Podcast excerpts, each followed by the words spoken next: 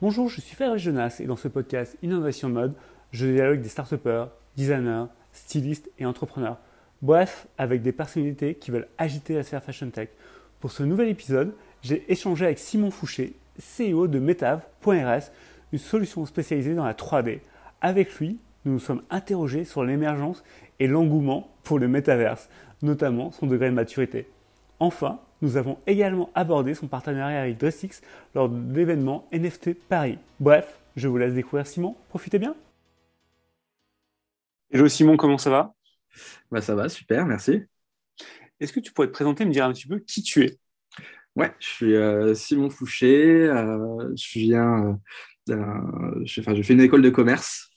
et puis après, je me suis lancé en, parallèle de mes études dans le blogging et ça m'a ça m'a pas mal aidé. C'était dans les années 2010 où euh, les blogs étaient euh, encore euh, assez parcourus et où il y avait des audiences. C'était un peu avant bah, qu'il faille se mettre en avant. Du coup, ça me correspondait pas mal.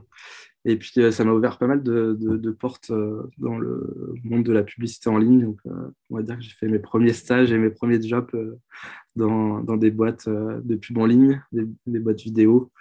Euh, notamment, euh, ça me rajeunit pas, mais une boîte qui s'est fait racheter par AOL. C'est vrai. Euh, et, puis après, j'ai bossé dans le native advertising dans une boîte à Londres qui s'appelle Outbrain, qui est rentrée en bourse l'année dernière. Et bah, c'était super, super formateur parce que ça bah, je, travaillais aussi bien avec les médias pour monétiser leur site qu'avec les marques pour, bah, en tant qu'annonceur. Donc c'était super formateur. Et puis après, j'ai eu envie de goûter, euh, on va dire, l'entrepreneuriat. Donc, euh, j'ai lancé euh, mon agence web, assez classique. Assez rapidement, on a trouvé un partenaire qui nous a challengé sur des sujets 3D.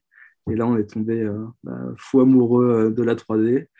on s'est associé avec un, dev qui, bah, qui, est toujours notre CTO maintenant. Et euh, voilà, on, avait lancé euh, Numerized il y a quatre ans, vraiment spécialisé dans la 3D, la réalité augmentée, euh, principalement pour le retail, pour aider les marques à bien booster leurs ventes sur Internet. Et puis là, depuis très récemment, depuis trois mois, on est sur le projet Metaf.rs, euh, bah, qui, qui, part bien. On est super euh, content de ses débuts. On part pas de rien parce qu'on a cette expérience 3D à être augmentée grâce à Numeras, mais euh, voilà, je pense qu'on aura l'occasion d'y revenir. Oui, alors justement, tu évoques Metav.rs. C'est quoi exactement?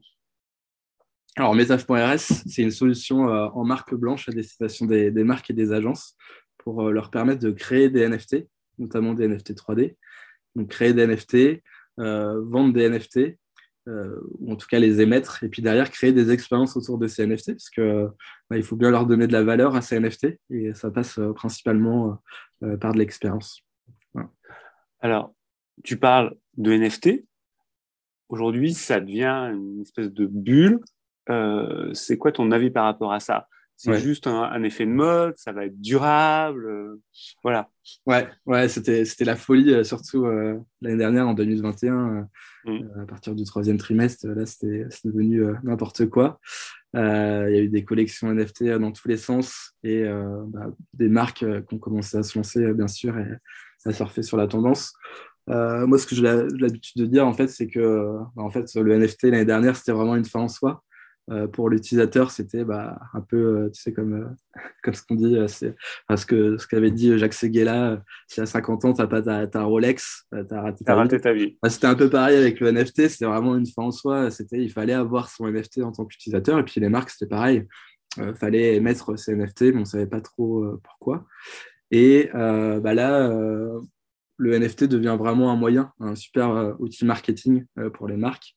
Euh, donc, c'était une fin en soi l'année dernière, et là, ça devient un moyen. Le marché est en train de se structurer. Et puis, bah, on est vraiment au tout début de l'utilisation des NFT. Et c'est top parce que bah, y a plein de possibilités. ça laisse vraiment énormément de place à la créativité pour les marques et les agences. Donc voilà, nous on développe une suite d'outils pour pouvoir utiliser ce NFT en tant que, que moyen. Cette semaine, tu as participé à NFT Paris et euh, avec euh, Metaf.rs, vous avez fait une collab avec la Six. Comment ça s'est passé? Bah écoute, déjà NFT Paris, c'était vraiment cool, c'était la folie. il y a un an, on ne pensait pas du tout qu'il allait y avoir un event comme ça à la bourse. Enfin, c'était fou, super bien organisé et tout. Et ouais, on a fait une collab avec Dressix. Alors ça, c'est top aussi parce que bah, forcément, dans le milieu euh, de la fashion, du luxe, etc. Dressix a sa, place. Enfin, c'est fou ce qu'ils ont réussi à faire en quelques années. Hein. Ils sont quand même, une quarantaine euh, dans la boîte. Et euh, ce qu'ils vendent, c'est des vêtements à 100% dématérialisés. ça devient, enfin, c'est vraiment une marketplace. Et en gros, ce qu'on a fait avec eux, c'est, bah, eux, ils ont créé une pièce avec un, fashion designer. donc, c'était une robe et euh, nous, on a mis à disposition euh, notre techno euh, pour réaliser un défilé en réalité augmentée. en collab du coup avec, avec DressX. Donc globalement, on mettait à disposition un mannequin bah, qui était habillé en DressX avec cette pièce de ce fashion designer. Et puis, bah, on voyait le mannequin se déplacer en réalité augmentée dans l'espace qui était, qui était imparti. Et puis, bah, ce type d'expérience, en fait, on peut le proposer directement aux utilisateurs euh, c'est ça qui est cool avec la réalité augmentée, c'est que c'est accessible à tout le monde. Là, on va parler de web AR, donc réalité augmentée disponible sur le web, euh, ce qui veut dire qu'il n'y a pas besoin de télécharger une application. Euh, vois, pour te, donner, pour te montrer que c'est accessible, en France, on doit avoir 90% de compatibilité en réalité augmentée avec les smartphones et les tablettes des Français. Et dans tous les cas, c'est 100% d'expérience optimisée pour l'utilisateur final. Donc, euh, c'est vraiment des technos qui sont accessibles à, tout le monde. Trop bien. Euh, je voudrais maintenant qu'on revienne en fait au métaverse. Euh, à tous mes invités, je leur demande de définir ce qu'est le ou les métaverses. Yes. Alors pour nous, le, méta... enfin, le métaverse, c'est un ensemble de galaxies de, de mondes virtuels qui pour l'instant communiquent pas entre eux. Tu vois, mm. Souvent, The Sandbox, c'est un métaverse, Decentraland, c'est un métaverse, etc. Euh, pour nous, c'est plutôt des univers virtuels qui forment euh, ce fameux métaverse. Et euh, ce métaverse, ça va être ces connexions qui vont se créer entre ces différents univers virtuels. Pour nous, ça va pas être un seul endroit où il y aura tout le monde. Ça va pas être un endroit où on va vivre tous avec un masque de réalité augmentée, de réalité virtuelle dans son canapé. Non, c'est vraiment un monde parallèle avec des connexions qui sont en train de se, de se créer, avec des sociétés tierces comme le, nôtres, par exemple, qui vont devoir créer ces interactions euh, et ces compatibilités, on va dire, euh, cross euh, métaverse, cross univers virtuel. Et puis, bah, le métaverse, pour nous, c'est forcément en 3D. On passe ce qu'on leur dit aux marques, c'est qu'il faut qu'elles upgrade de 2 à 3, qu'elles passent de la 2D à, la 3D et de la, du Web 2 au Web 3. Et en fait, le métaverse, c'est vraiment ça. C'est bah, typiquement si on prend l'exemple de Facebook qui devient Meta, euh, on passe d'une interface graphique en 2D à de la 3D. Euh, donc là, nous, on a un truc à jouer puisqu'on vient de, du secteur de, la 3D. Et puis, euh, bah, du Web 2 au Web 3, parce que dans ces métaverses, il y a forcément bah, des logiques de blockchain et donc de NFT. Et donc, ces marques, elles ont besoin bah, de passer de ce fameux Web 2 au Web 3. Ça fait une longue question. Hein. non, non, c'était très clair. Euh, imaginons que je suis une marque de mode ou je suis une marque de luxe. Je viens de voir. Comment ça se passe? Alors, bah, déjà, on va, on va définir euh, le projet euh, ensemble. Nous, on a des, offres sur étagère.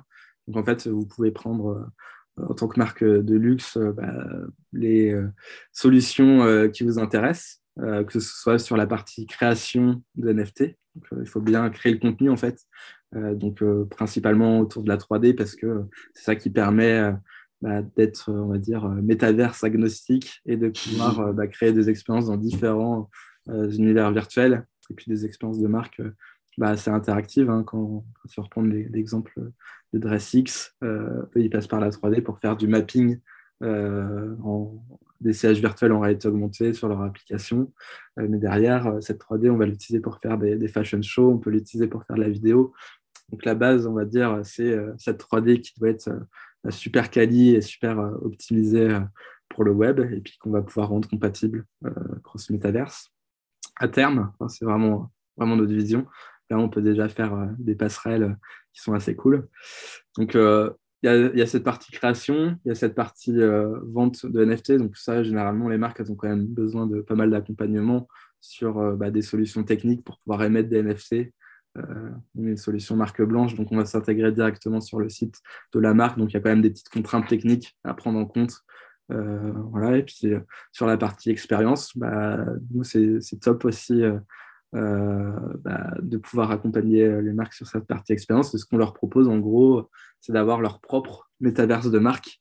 Et c'est ça qui est intéressant. Et quand je parlais d'être agnostique tout à l'heure, bah, je pense que c'est super important pour les marques en 2022 d'être agnostique parce que bah, le métavers est en pleine construction. On ne sait pas, euh, en un an, ça a tellement changé et on ne sait pas dans un an euh, ce que sera le métavers, on ne sait pas ce qui sera dans 5 ou 10 ans. en fait, le fait que la marque elle ait son propre hub, on va dire, métaverse, euh, c'est super logique parce que elle va, va, constituer son cocon. dedans, elle va pouvoir vendre ses propres NFT de marque, donc c'est NFT officiel. Et puis, surtout, elle va pouvoir créer ses passerelles vers euh, ces euh, métaverses qui sont en train de monter, euh, et puis ces mégaverses aussi, type, type méta, qui vont s'imposer de plus en plus. On voit les investissements énormes qu'il y a dans le métaverse, on sait qu'il y a de plus en plus d'univers virtuels qui vont, qui vont apparaître. Et donc, en fait, l'idée, c'est que ces marques puissent créer des bridges vers d'autres univers virtuels. Et puis, comme ce qu'elles font actuellement, bah, d'aller cibler des audiences sur les réseaux sociaux, tu vois, tu as des marques qui vont aller cibler des audiences Instagram. Donc, généralement, toutes les marques sont quand même globalement sur Instagram. Mais tu vois, tu en as d'autres qui ne veulent pas aller sur Snapchat euh, parce que l'audience est trop jeune. Euh, il y en a d'autres qui ne veulent pas aller sur, sur TikTok ou qui n'y sont pas encore. Et ben, en fait, ça va être exactement pareil avec les métaverses. Les marques elles vont aller chercher leurs audiences sur tel ou tel euh, métaverse. Pour l'instant, il y a quand même très peu d'audience, donc c'est pour ça ce qu'on leur dit. créez, créez votre métaverse et puis vous irez chercher des audiences dans un, second temps et créer ces passerelles euh, dans un second temps. Très clair. Simon, j'ai l'impression qu'à Paris, en ce moment, tout le monde se lance dans les NFT ou dans le métaverse. Euh, il y a des agences de partout. Comment, justement, je reviens à ces marques, comment elles vont faire pour savoir avec qui elles doivent travailler? Ouais, bah, c'est vrai que c'est un peu le, sujet du moment. Euh, avec qui elles doivent travailler bah, en fait, Avec qui, comment elles doivent travailler aussi? Parce que Aujourd'hui, effectivement, on nous vend un métaverse qui est dans le futur. Le NFT, euh, ça fonctionne. Il y a un salon. Il y a des gens comme vous qui sont providers de technologie. Euh, il y a. Ouais, en fait, il y a, tellement, de hmm. Oui, ouais, exactement. Ouais. C'est difficile pour, euh, pour les marques de savoir où aller, sur quel univers virtuel miser. Là, Exactement. The Sandbox a vraiment le vent en poupe en ce moment et c'est top. Enfin, les, les, expériences qu'on peut vivre dans The Sandbox, euh, c'est vraiment cool, mais euh, voilà, ça veut dire euh, acquérir un land, créer cette expérience, donc ça a un certain coût. tout le monde n'est pas encore sur The Sandbox, donc en effet, où, doivent aller les marques, c'est la question. Bah, mm. je vais reprendre un peu ma réponse précédente. Hein. J'insiste vraiment là-dessus sur le fait d'être agnostique, le fait que euh, la marque puisse vraiment créer son propre environnement, ça lui donne beaucoup de flexibilité et elle ne se dit pas tout de suite, bah voilà, je vais investir euh, dans tel ou tel euh, métaverse et faire le pari que d'un seul métaverse. on leur dit bah déjà, prenez de l'expérience en créant votre propre interface 3D. Nous, enfin, je, défends un peu ma cause, mais globalement, le métaverse de marque, c'est un, monde 3D dans lequel l'utilisateur peut évoluer. Pour les marques fashion, par exemple, on propose euh, de mettre à disposition des avatars et de créer des expériences derrière sur euh, bah, des dressing rooms virtuels où tu peux habiller ton avatar euh, avec des NFT de marque. Donc, ça va être des wearables, des vêtements que tu vas pouvoir appliquer à ton avatar, que la marque va pouvoir te donner, que tu vas pouvoir gagner ou que tu vas pouvoir acheter. Donc, ça permet vraiment de gamifier. Et par contre, en tout cas, ouais, les marques, c'est compliqué de savoir comment, comment, y aller. Par contre, c'est intéressant qu'elles y aillent maintenant parce que bah, si on fait le parallèle avec euh, bah, l'arrivée du e-commerce, bah, forcément, les marques sont assez rapidement. elles ont gagné en expérience, elles ont pu comprendre concrètement comment ça fonctionnait. Si on fait le parallèle avec euh, l'arrivée des réseaux sociaux il y a une dizaine, quinzaine d'années, euh, ouais, une, quinzaine d'années maintenant, en fait, les marques qui s'y sont mises tout de suite, voilà, elles ont pu aussi prendre l'expérience.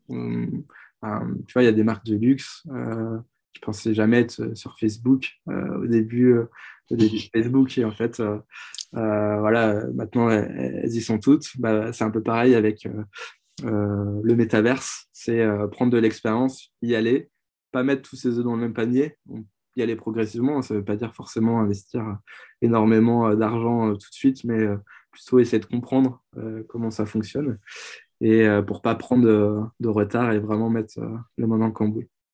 vraiment la reco, ce serait ça. Parfait. Simon, en ce moment, on assiste également à un rapprochement entre le jeu vidéo et le monde de la mode. Comment tu penses que ça va évoluer dans les prochaines années? Ouais, alors bah, c'est sûr que ça va être de plus en plus rapproché. En fait, quand on parle de métaverse et euh, quand je parlais d'interface graphique en 3D, en fait, ça rejoint pas mal euh, l'univers du jeu vidéo. Hein. tu vois, tout ce qu'on est en train de développer comme euh, métaverse de marque. bah, nous, nos graphistes 3D, nos développeurs, ils viennent aussi de ce monde du jeu vidéo. Donc, en fait, ça devient des jeux vidéo, même sans l'appellation qu'on peut, peut leur donner. Mais euh, bah, si tu regardes euh, je sais pas, The Sandbox et euh, les marques de luxe qui vont dans The Sandbox, bah, The Sandbox, c'est un éditeur de jeux vidéo. Ils mettent à disposition vraiment un éditeur où tu peux créer tes expériences, etc.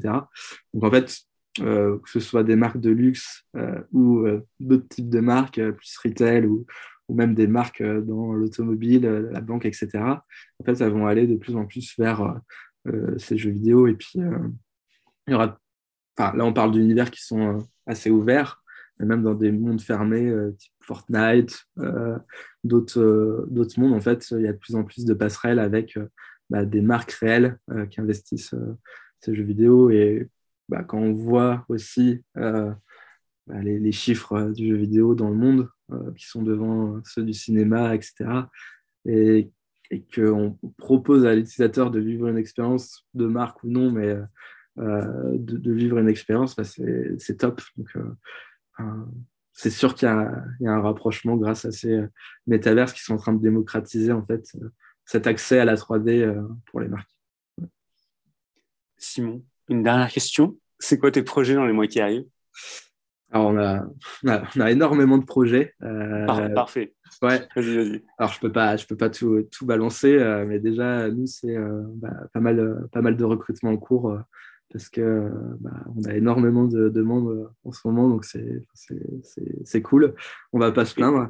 Et c'est plutôt quoi euh, C'est plutôt des profils technologiques, marketing euh, Ouais, bah, un, peu de tout. un peu de tout. La techno, parce que c'est le cœur de nos solutions, donc des profils tech, ingénieurs, forcément. là, on va chercher à, structurer notre équipe commerciale. Pour l'instant, c'est vraiment les co-founders de Metaf.rs qui, qui, gère cette partie-là. Donc, il va falloir qu'on délègue euh, au bout d'un moment et qu'on aille chercher plus de business. Là, pour l'instant, euh, bah, sur ce secteur-là, c'est assez cool parce que le business arrive euh, naturellement. comme ça, ouais, naturellement. Enfin, tu vois, on fait des événements, on a un petit peu de visibilité, mais on n'a pas d'équipe commerciale à, parler. Il va falloir qu'on structure tout ça. Et bien sûr, notre marketing, même si on est une solution marque blanche et que nous, on est peu visible et qu'on donne vraiment sa visibilité auprès de, des marques et des agences avec lesquelles on bosse, nous, il va falloir qu'on travaille aussi euh, à notre marque euh, employeur. Donc, on a une grosse stratégie autour du recrutement parce que forcément, on cherche des, bons profils.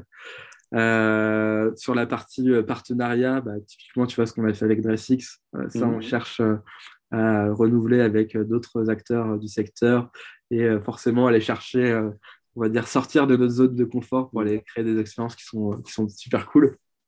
Euh, ça, c'est vraiment ce qui nous drive. C'est de pas faire tous les jours la même chose et d'aller euh, chercher euh, des choses innovantes à faire avec des partenaires, bah, des marques, mais aussi voilà, des, partenaires techniques.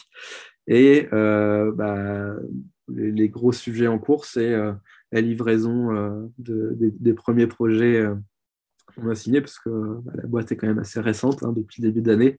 donc là, on est toujours tout, juste en train de, produire et de release bah, ses premiers euh, métaverses de marque, euh, ses premiers euh, univers virtuels, ses premières cabines d'essayage virtuelles, ses premiers shops NFT. donc c'est super excitant de voir ça sortir de terre. Et puis bah, forcément, vu que c'est en 3D et tout, c'est assez cool, c'est assez, assez chouette. Et puis les, le gros projet, c'est notre plateforme. c'est, on est une solution tech, on est une plateforme tech en mode SaaS.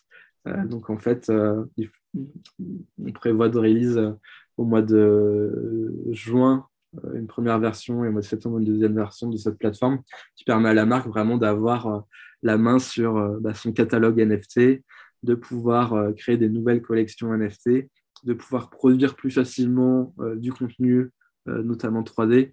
Voilà, on est en train de mettre à disposition une application pour nos clients pour, pour que ces clients puissent scanner en quelques minutes des objets réels et les emmener dans le métaverse. voilà, donc tout ça, c'est des outils qui vont simplifier le workflow, l'accès à la 3D, parce que c'était un peu le nerf de la guerre. voilà, et puis voilà. Puis sans doute plein, plein de nouveaux projets. Hein. on en reparle dans, dans trois mois. Je pense qu'il y aura. Tu reviens dans trois mois. Encore. Ouais. Parfait. yes.